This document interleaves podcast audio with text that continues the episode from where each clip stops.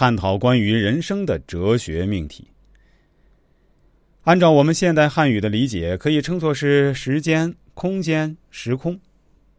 古人称为天地人，在四柱上称为天元、地元、人元。分析人的日干强弱时，叫得时、得地、得势。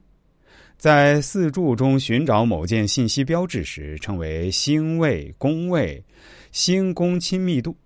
这里不断出现的“三”。便是辨别万事万物特性的三维客观标准，以通俗式辩证时空、时间和空间为例，任何事件的发生都离不开这三种概念。某人遇到两车相撞，时间上错开几分钟甚至几秒钟，空间上距离错开一米甚至几厘米，车祸就不成立了。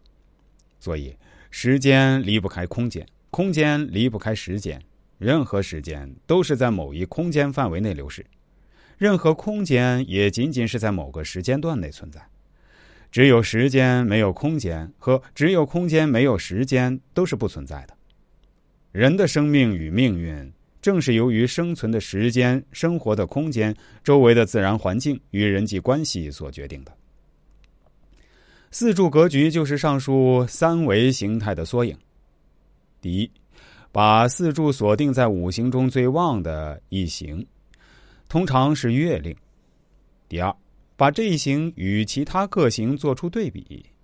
第三，根据日主强弱来决定最旺一行和其他各行的利弊，从而以中和原则准确的找出用神、喜神、忌神，由此判断命造祸福吉凶以及人生经历曲线。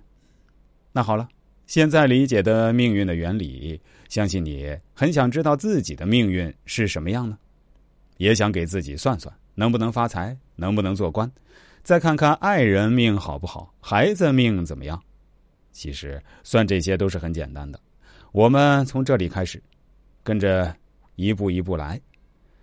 我先从阴阳说起吧，再了解下五行，这样由浅入深。我还会附上很多案例。先说阴阳，阴阳学说是各种预测术的理论基础。关于阴阳的古老解释，《三命通会》中认为，元造化之始，开篇就讲了阴阳概念。有些晦涩难懂的理论，我们都要抛开。